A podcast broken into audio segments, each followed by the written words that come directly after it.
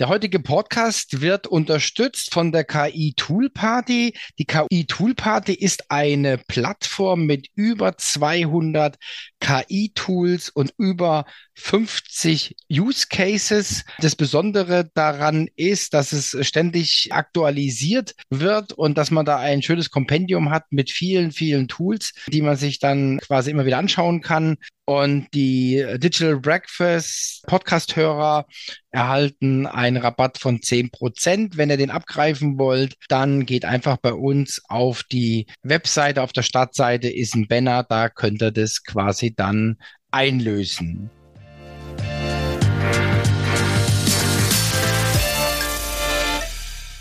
Ja, hallo, einen wunderschönen guten Tag wünsche ich euch äh, hier zur weiteren Episode des Digital Breakfast Podcast. Wir zeichnen mal wieder auf mit der Frederike und es geht heute um Uwe. Mal sehen, was das ist. Herzlich willkommen zum Podcast des Digital Breakfast. Thomas Barsch spricht darin mit Experten über Themen der digitalen Transformation. Er veranstaltet jeden Dienstag und Freitag das Digital Breakfast. Alle Informationen dazu findest du auf www.digitalbreakfast.de. Abonniere dort den Newsletter und außerdem abonniere diesen Podcast und bleibe auf dem Laufenden. Mein Name ist Valerie Wagner und ich wünsche dir viel Spaß beim Hören.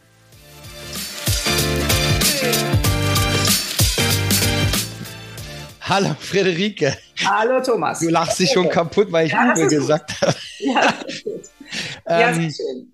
Genau, also wir starten gleich, aber vorab noch, ähm, also es hat sich jetzt bei uns, wir haben ja jetzt auch ein paar äh, Stamm, Stamm-Co-Moderatoren, wenn man so will, ja. Und ähm, ich will es hier auch einfach nochmal klarziehen am Anfang. Leute, ähm, Frederike äh, hört euch, hört euch die anderen Podcasts an.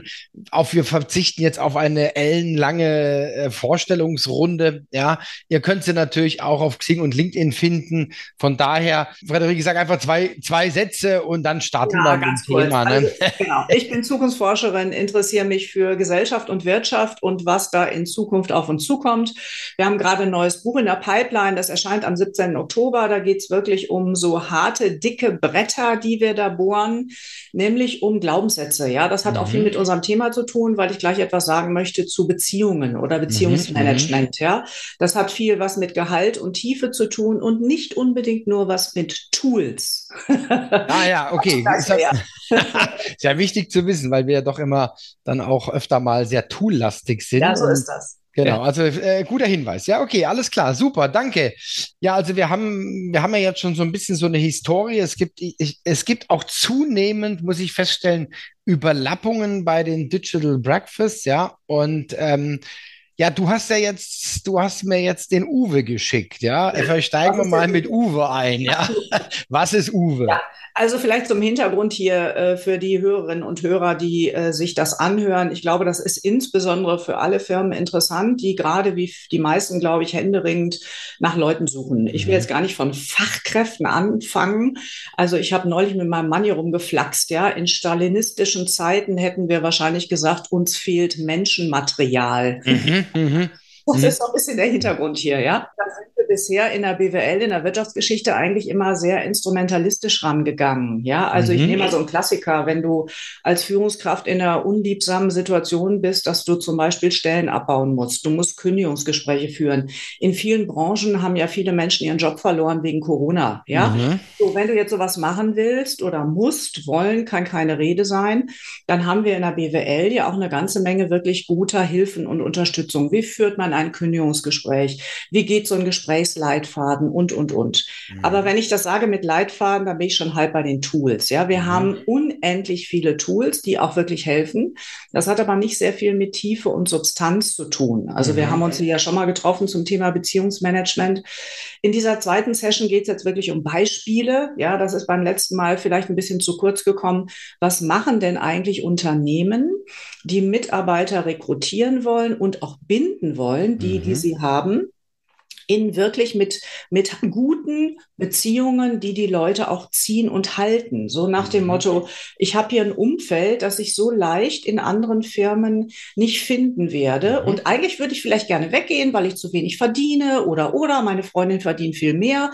Aber das überlege ich mir, weil es hier ein paar äh, äh Gimmicks, also nicht Gimmicks, sondern wirklich ein paar Elemente gibt, die mich halten, wo ich mhm. nicht sicher bin, ob ich das woanders kriege. Und mhm. das hat nichts mit Tools zu tun. Ja, mhm, absolut. Das, mhm. Ja, und das ist so ein mhm. bisschen der Hintergrund. Also Uwe, ich will mich jetzt nicht drücken vor der Auflösung, ja. Ähm, wir nennen das immer gerne, also das heißt auf Deutsch Arbeitserleben. Da wird viel drüber gesprochen. Das ist nicht unsere Erfindung oder unsere Idee. Das Arbeitserlebnis firmenspezifisch gestalten. Mhm, ich könnte mhm. auch sagen, tunen, vielleicht auch optimieren, aber das ist mir jetzt schon wieder zu sehr betriebswirtschaftlich mhm, mhm verengt. Mhm. Ja. Also worum geht es hier? Um eine unique uh, working experience. Also ihr kennt alle den USP. Ja, mhm. das ist eigentlich das Einfachste. Mhm. Unique Selling Proposition, das kennt eigentlich jeder. Du hast im Vertrieb, im Sales, im Marketing oder wo auch immer eine, ein Alleinstellungsmerkmal, das dein Produkt oder deine Dienstleistung vom Wettbewerb abhebt. Also du hast ein Feature oder irgendwas mhm. daran, was die anderen nicht haben. Das ist unique. Und wir robben uns gerade ran an eine Tiefe und Substanz eigentlich in der Art und Weise, wie wir führen, die diese Art von Arbeitserlebnis jetzt aus der Perspektive der Mitarbeiter auch irgendwie unique macht. Also mhm. irgendwie einzigartig und zwar nicht nur einzigartig im Sinne von nerdig, die sind ja alle ein bisschen verrückt, ja, mhm. mhm. sondern einzigartig auch im Sinne von einzigartig gut. Also das meinte ich gerade. Ich überlege mir, auch wenn es woanders auch schöne Gärten gibt, in Nachbarsgarten, hier wegzugehen, weil ich hier sozial etwas habe, was ich woanders vielleicht nicht finde. Also das Risiko ist mir zu hoch. So. Und das sind Bindungsfaktoren, die erstmal von extrinsischer Motivation ja total weggehen. Ja, hier bist du nicht bei mhm. Sabbatical und Gehalt und äh, Wagen, Auto. Wir mhm. haben hier gerade vor unserer Aufnahme so ein bisschen ja privat geflaxt, dass durchaus in der Gen Y die Leute noch mit Autos verhandeln. Ja, mhm. mhm. es wird ja. ja immer so gerne gesagt, die Gen Y legt nicht mehr so viel Wert auf Statusmerkmale und so auf klassische naja, das mhm. kommt sehr drauf an, auf die Branche zum Beispiel. Mhm, ja? Absolut, ja. Mhm. So, und äh, jetzt ist die Frage, wie kriegt man Substanz und Tiefe in soziale Beziehungen? Und das wird in unserem Digital Breakfast hier Beziehungsmanagement 2, 2, sozusagen zweiter Teil. Darum wird es gehen. Ich will mal ein paar Beispiele aufzeigen, wie die Firmen das denn machen. Also was mhm. steckt denn dahinter? Und äh, ein Beispiel, was ich ja mal zumindest im Podcast kurz nennen will, ist die Gesundheitsbranche. Ich finde extrem interessant, was viele Krankenhäuser gerade machen. Warum Krankenhäuser? Weil der Druck extrem ist. Ja, Pflege ist ja klar.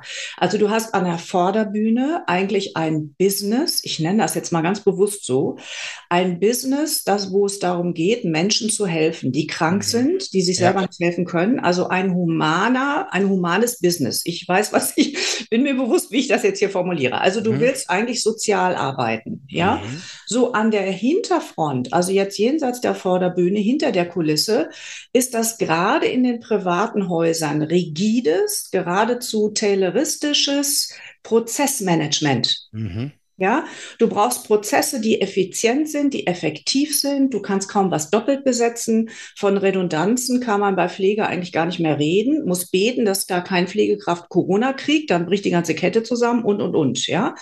Und wir reden mal nicht davon, wie viele Pflegekräfte sich ja auch gerade überlegen, den Job gänzlich zu wechseln. Mhm. Es gibt ja eine ganze Menge, die die mit ja. den Füßen scharren und sich überlegen, gebe ich mir das bis zu meiner Rente oder nicht, ja. Mhm. So, das heißt, hier ist extremer Druck. Und was machen die? Da will ich mal ein bisschen drauf eingehen, dann bei unserem Treffen auch, ja. Das sind äh, für die BWL völlig entlegene Arbeits Ebenen oder Dimensionen. Sprache zum Beispiel. Du brauchst im Krankenhaus, bei eigentlich bei jeder sozial arbeitenden Institution, ein gutes Fehlermanagement. Das heißt ja auch bei uns so in der BWL. Das ist Risiko- und Fehlermanagement. Fehler heißt, deswegen beschäftigen wir uns als Zukunftsforscher mit so nerdigen Themen wie kollektiven Glaubenssätzen, ja. In dem Begriff Fehler ist eine moralische Wertung eingekapselt. Das nehmen wir bewusst nicht wahr, ja. Mhm, mhm. Fehler ist du lust. Mhm. Ja, ja. da bist du voll der Loser. Ja. ja. Wenn du einen Fehler machst, ist schlecht. Warum? Mhm. Ja, das sind alles uralte Dinge, die wir mit rumschleppen. Da denkt keiner drüber nach. Ich bestimmt auch nicht, ja. Im Sinne von, wir kalibrieren uns hier als Menschen an einem absoluten Ideal. Ganz am Anfang stand dahinter mal Gott, ja. Mhm, mhm. und wir losen eigentlich ständig. Und jetzt wirst du von deinen Chefs und deiner Institution ständig darauf getriggert, äh, sag uns Fehler. Teil uns bitte mit, wo ist die Prozesskette schlecht? Wo habt ihr einen Fehler gemacht? Wo seht mhm. ihr Fehler? Dann bin ich als Mitarbeiterin eigentlich in der Situation, dass ich sagen muss, da sehe ich einen Fehler Fehler und ziehe andere damit rein. Mhm. Oder ich mache selber einen Fehler und muss mich selber quasi an den Pranger stellen. Mhm. Was machen jetzt die Krankenhäuser? Die fangen an, diese moralische Wertung daraus zu skalpellen, also die nehmen sich sozusagen ein analytisches Skalpell und versuchen die Sprache umzustellen. Also wie können wir darüber reden, äh, so dass wir die moralische Wertung daraus operieren mhm. und das auf Lernen umstellen? Also wie kannst du es hinkriegen, dass jemand äh, sehr gerne sagt, pass mal auf, da könnte was besser sein, da könnte was besser mhm. sein weil die Mitarbeiter dann auf den Trichter kommen, ich trage etwas bei. Ich möchte meinem Laden doch hier auch helfen. Ich will mhm. doch, dass es uns allen besser geht. Also trage, ich gucke aufmerksam dahin, wo passt etwas nicht zu meinen Zielen. Das ist zum Beispiel der erste Trick, ja. Mhm. Äh, diese Führungskräfte in Krankenhäusern sagen dann, ich versuche, äh, die Leute so zu fragen, dass ich sage, was ist in der letzten Woche passiert, was mit deinen eigenen Ansprüchen und Zielen nicht so ganz übereins kam. Mhm. Und dann bist du eher in der Kluft. Ja, nach dem Motto, das hätte besser laufen können, das hätte besser laufen können. Das sind aber keine Fehler. Mhm, das ist mhm. sehr subtil, was ich ja, jetzt. Ja, ja, ja, absolut. Ja, ja. ja. Mhm. Deswegen mhm. Tiefe und Substanz, das ist mhm. eine Dimension, die wir in der BWL-Geschichte gar nicht haben. Mhm. Und warum nicht? Das liegt nicht an den stumpfen BWLern, sondern das liegt daran, dass wir in diese Dimension bisher in der Wirtschaft niemals vordringen mhm. mussten. Wir hatten noch nie Fachkräftemangel in der Dimension. Wir hatten noch nie Arbeitnehmermärkte. Ja, wenn insgesamt die Menschen fehlen, fängst du an, dir zu überlegen, was sind denn Dinge, die uns wirklich ziehen? Und das ist nicht der Massagesitz oder die vegane Kantine. Mhm Mhm. Sagen ja dann auch viele Führungskräfte, wo soll das hingehen? Wir pampern hier die Leute ohne Ende oder so, ja. Das ist hier gar nicht gemeint, mhm. sondern du überlegst dir, wie müssen die Leute eigentlich anfangen zu denken? Götz Werner, der ja vor kurzem verstorben ist, ja, der hat das mal schön auf den Punkt gebracht. Der sagt, wenn du in diese Dimensionen reingehst, dann hast du ein ganz anderes Problem oder eine Frage an der Backe, die hatten wir noch nie. Wie führst du Bewusstsein? Wie führst du das Bewusstsein einer Firma? Das ist genau der Punkt, mhm, ja. Mhm. Und da sagt so der klassische BWLer, mal geht's noch, ja. Mhm. Also wir kommen aus den Ingenieurswissenschaften. Ja, ja, ja, ja, ja klar. Ja? Mhm. Wir sind total mathematisiert und äh, der Taschenrechner ist der beste Kumpel des BWLers und und und, ja. und weil wir diese, diese Dimension nicht haben, gibt's eben auch die ganzen ähm, ja, Superkritiker. Es gibt ja auch das böse Wort von der Betriebswirtschaftslehre mit EE, ja. Mhm. Das kommt daher, ja. Ja, ja, ja. An der Stelle sind wir blank und wir müssen jetzt. Ja, keiner mhm. bewirkt sich darum. Aber das, was die Krankenhäuser da tun, finde ich sehr interessant und das ist wirklich sehr differenziert und subtil. Davon will ich mal ein paar Beispiele zeigen. Was machen die da eigentlich, ja? Wie kriegst du äh, gerade wenn es um Fehler oder irgendwas geht, was nicht gut läuft, die Leute sozusagen in ihrem Bewusstsein um 180 Grad gedreht, mhm. dass es Spaß macht, beizutragen und zu identifizieren, wie könnten wir noch besser werden und nicht das Gap zu benennen, indem wir losen im Vergleich zum Ideal. Mhm. Und das ist harte Arbeit. Mhm. Ja, das ist nicht unbedingt Kulturarbeit im Sinne von Change, das, was mhm. wir eigentlich so in der BWL da machen. Ja, das sind ganz neue Felder und das schimpft sich dann auf expertokratisch ganz häufig dieses unique, einzigartige Arbeitserlebnis. Das ist mhm. Uwe. Ja, mhm. Unique Working Experience. Und da wollen wir jetzt gar nicht so viel über den Hintergrund reden. Also Fachkräftemangel kennt ja eigentlich jeder, sondern in unserem Treffen dann mal, ich habe ein paar Beispiele mitgebracht, in der Marktforschung Forschung wird das auch gemacht. Das kannst du messen, das musst du auch messen, mhm. weil jedes Unternehmen ganz andere Schwachstellen bei Beziehungen hat. Ja, da kann man jetzt nicht ein Rezept ausstellen und sagen, du musst hier drei Elemente bearbeiten und dann flutscht das mit den Beziehungen. Und das will ich mal so ein bisschen ausleuchten. Ich glaube, dass das für Personaler und alle Führungskräfte, die sich Gedanken machen, was kann ich noch mehr dazu beitragen, dass ich zumindest die Leute behalte, die ich habe, mhm. ja, was kann ich da noch machen? Das ist so das Thema. Mega spannend, ja. Also mir sind, sind jetzt gerade so ein paar Beispiele in den Kopf gekommen, äh, also aus meiner, aus meiner Vergangenheit. Bei den Firmen, da hätte ich auch irgendwie keine, keine Not gehabt, wegzugehen, ja. Also wenn ich nicht mein, mein Thema verändert hätte, ne, Ähm, ich erinnere mich, äh, ich weiß gar nicht, ob ich es schon mal erzählt habe, äh, wo ich meine Ausbildung gemacht habe, ja. Äh, also die hatten immer Azubis, ähm, die haben sich alle weiterentwickelt. Ähm, man ist dann bis, bis zur Elektronikentwicklung äh, ist man dann durchgereicht worden, ja. Also es gab verschiedene Abteilungen, ja. Also es waren, ich sag's jetzt mal so flapsig, alles Eigengewächse, es waren relativ wenig externe. Es kamen so ein paar, so ein paar High Potentials.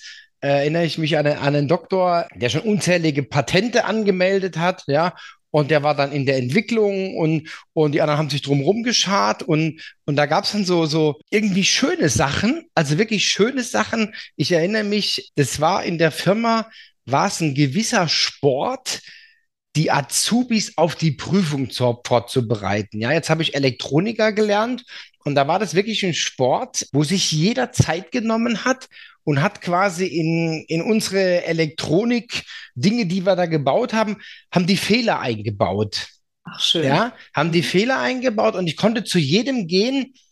Oh Gott, was haben die Sachen gemacht? Was haben die Sachen gemacht? Ja, die haben sich wirklich Zeit genommen und dann hatte man so ein Messgerät und dann mussten wir den Fehler suchen, ja. Das war großartig, ja. Das der eine, weißt du, da waren so elektronische Bauteile. Der eine hat es, hat es irgendwie aufgemacht, hat es ausgehöhlt, sodass nichts mehr drin war, hat es wieder zusammengeklebt, hat es wieder eingelötet und wir mussten die Fehler suchen. Und wir waren so ausgefuchst, also mit meinem Kollegen und ich, ja, wir waren so ausgefuchst, dass wir bei der Prüfung innerhalb von Minuten die Fehler gefunden haben, ja. Mhm. Und dann hat die Prüfer haben uns angeguckt, haben gesagt, wie seid ihr drauf, ja?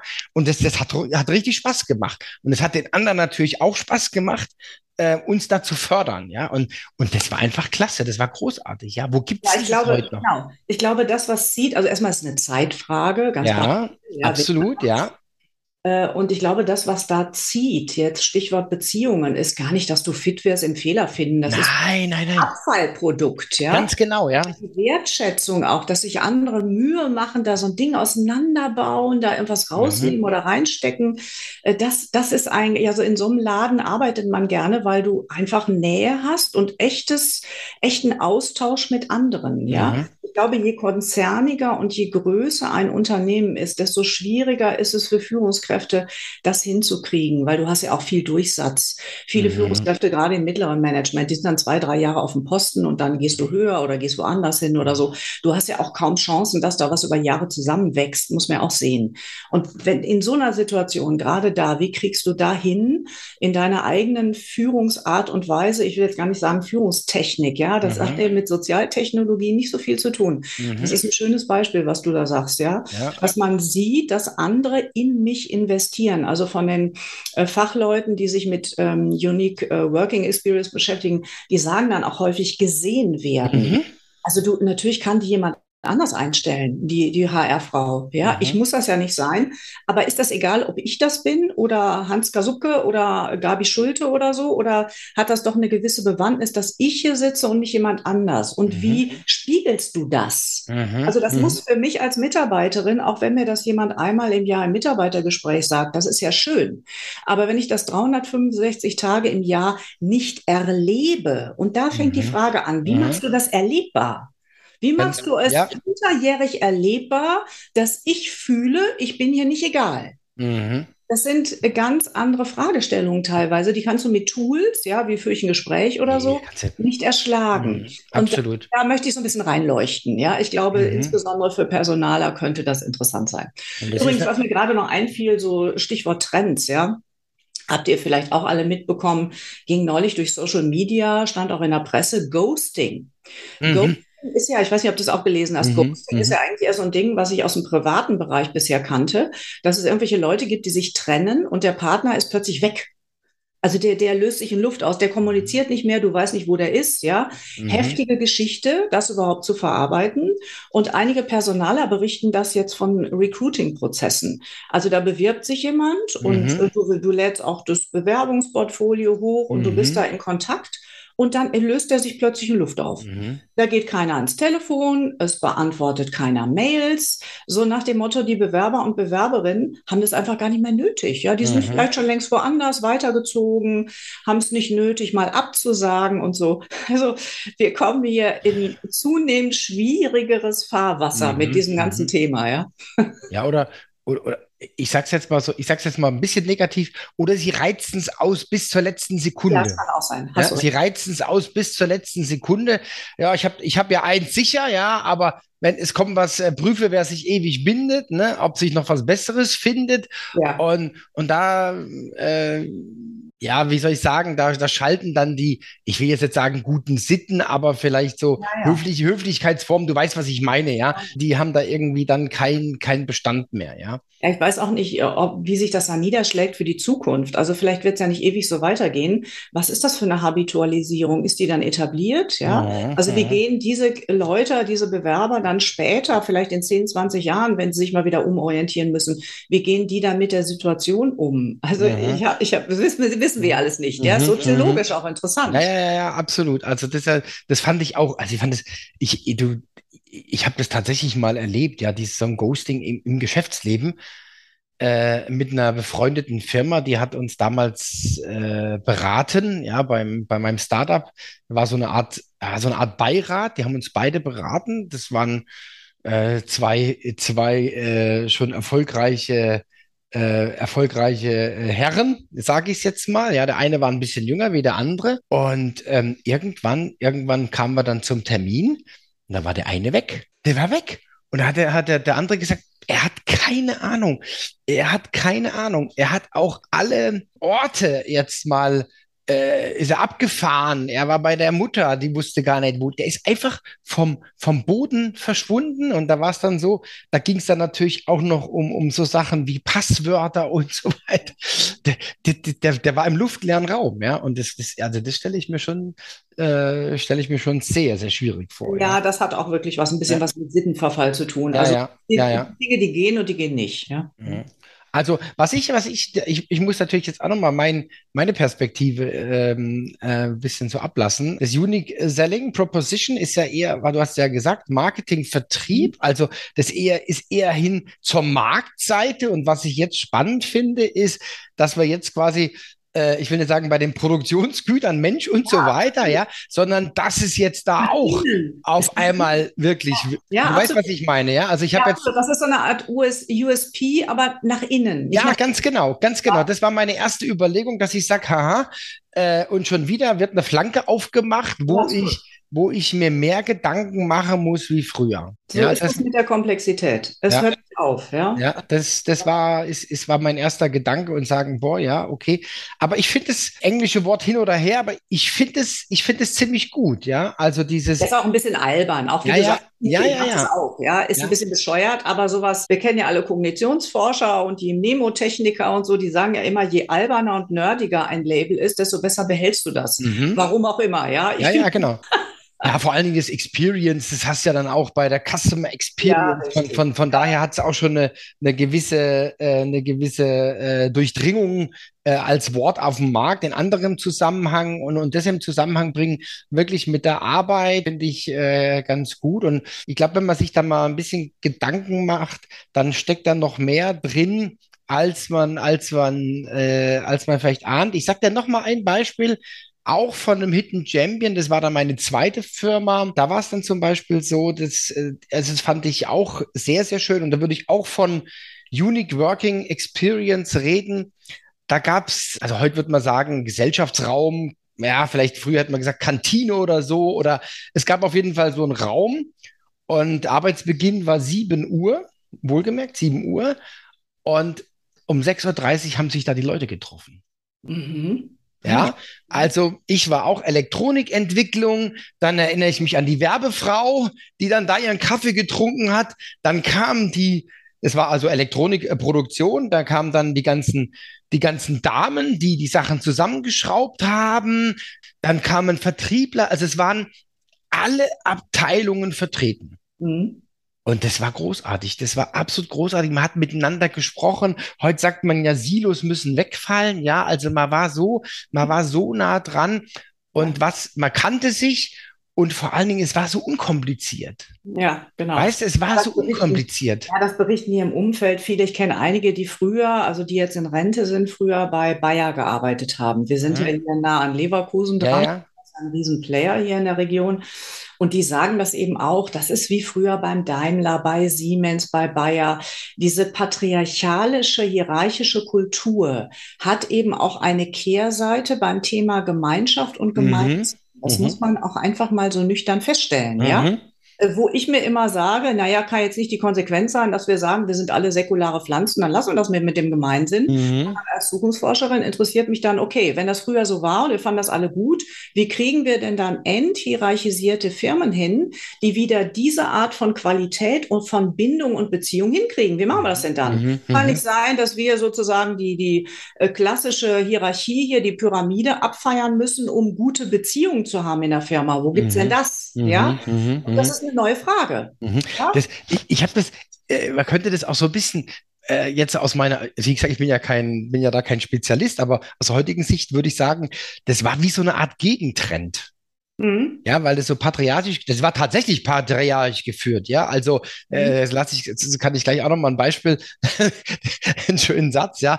Ähm, das, das, also werde ich nie vergessen. Und dann war das wie so eine, wie so eine Art Gegentrend, ja. Und, und ich erinnere mich, also wie gesagt, Elektronikentwicklung, da ist der, der Patriarch, der Chef ist in, zum Elektro, äh, zum Leiter gegangen, Elektronik. Und dann hat er ihm gesagt, dass das, ähm, dass die Geräte nicht fertig werden zur Hannover Messe, ja. Und dann gab's da einen Schrei und dann sagt er, also wortwörtlich sagt er, das ist mir scheißegal, die sollen arbeiten, bis denen das Blut aus der Nase läuft, ja. So, wunderbar. Wir, wir wussten, wir wussten also, woran wir sind, ja. Aber wie gesagt, dann der Gegenpol und noch eine Story, vielleicht auch eine Anregung. Wir haben dann in diesem, in diesem Kreis morgens wurde dann natürlich auch ein bisschen was ausgeheckt, ja. Und das war auch so eine Gegenbewegung. Und zwar gab's immer die legendäre Weihnachtsfeier. Und bei den Weihnachtsfeiern, dadurch, dass die Werbedame dabei war, die das immer organisiert hat, gab's immer so Tische, acht bis zehn Personen, ja. Und dann gab's so eine Hittenliste, äh, die ging dann so, ging dann so ein bisschen so unterm Deckmantel, ging die so durch die Firma. Da haben wir dann den, den Tischen Namen gegeben. Mhm. Ja, also wo der Chef saß, dann äh, also Filmnamen, die Götter müssen verrückt sein oder so, ja. Und so hatte dann jeder, so hatte dann jeder Tisch sein, seinen Filmnamen. So, und wir haben uns den ganzen Abend, wir haben uns den ganzen Abend tot gelacht, wenn du dann immer diesen Filmname vor Augen hattest und du hast dann den, den Tisch angeguckt. Gehört auch und so dazu. Absolut. Ja, also das war auch, war auch so eine, so eine schöne, äh, äh, schöne Erfahrung, ja. Ja, das sagen auch alle Anthropologen, ja, das sind Corporate Tribes. Wenn es gut läuft, sind das Tribes Ja. und gehört Lästern mit dazu, ja. Also nicht Absolut. eine böse Art, das meine ich nicht, Mhm. ja. Nee, Aber dieses so die Chefs auf die Schippe Mhm. nehmen und so Mhm. und Mhm. auch sich selber, das ist wichtig, ja. Und je anonymer und austauschbarer das wird, da fällt so ein ganzer anthropologischer Brocken raus. Mhm. Und das macht eigentlich, das macht äh, auch Organisationen kaputt langfristig. Ja, da gibt's, da habe ich sogar, habe ich sogar mal äh, ein, ein Buch, Buch gelesen über die Wichtigkeit von von solchen, wo du sagst so, also nicht nicht bös gemeint, so sondern solche solche solche flapsigen äh, Dinge, die keinem wehtun, sagen wir es mal so, ja, dass die auch, dass die auch eine, eine, einen tieferen Sinn haben für so Organisationen, für die Menschen, ja. Auch in der Ehe, ja. Also wir, also mit meinem Mann mache ich das auch. Wir, wir vernatzen uns gegenseitig selber. Das ist ja nicht böse, ja. Mhm, genau. Irgendwie- Necken, necken oder so, ja, ja, ja, ja. Das sind die Bindungsdinge, ja. Und die Genau. sind wichtig, auch in Firmen. Absolut. Ja, find, also kann, würde ich sofort unterstreichen. Frederik, vielen, vielen herzlichen Dank. Wir haben, glaube ich, länger gesprochen, als wir eigentlich wollten, aber Du bist das Ähm, immer mit uns. wir haben nicht so viel verraten. Das ist ja das Gute, ja. Wir haben einfach hier einen Plausch gemacht und hoffen, hoffentlich ist es unterhaltsam für unsere Hörer. Ähm, ich glaube schon ein bisschen, weil die, die Downloadzahlen bestätigen das irgendwie bei deinen, Ja, also bei deinen ich will nur Themen. sagen, ne, wir, wir, wir, wir, wie soll ich sagen, wir, wir ähm, äh, versuchen hier nicht auszubüchsen, was Beispiele anbelangt. Also bei Genau. Geht es wirklich um Ideenpool. Ich habe alles Mögliche mal zusammengeschrieben. Mhm. Damit man mal ein paar Ideen, auch für Personaler, was kann man denn überhaupt machen und was Mhm. Genau, wie kann man es unterstützen? Ja, Mhm. da müssen die Leute Genau. sich filtern. Also, und das äh, werden wir tiefer beleuchten am 18.10. Ich freue mich drauf. Ich auch. Bleib gesund und munter. Bis dann. Du auch. Tschüss.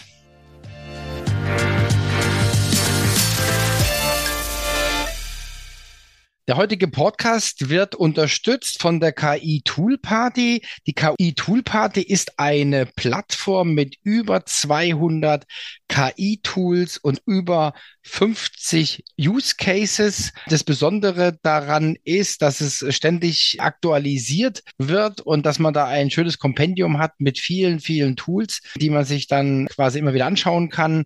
Und die Digital Breakfast Podcast-Hörer erhalten einen Rabatt von 10%. Wenn ihr den abgreifen wollt, dann geht einfach bei uns auf die Webseite. Auf der Startseite ist ein Banner, da könnt ihr das quasi dann einlösen.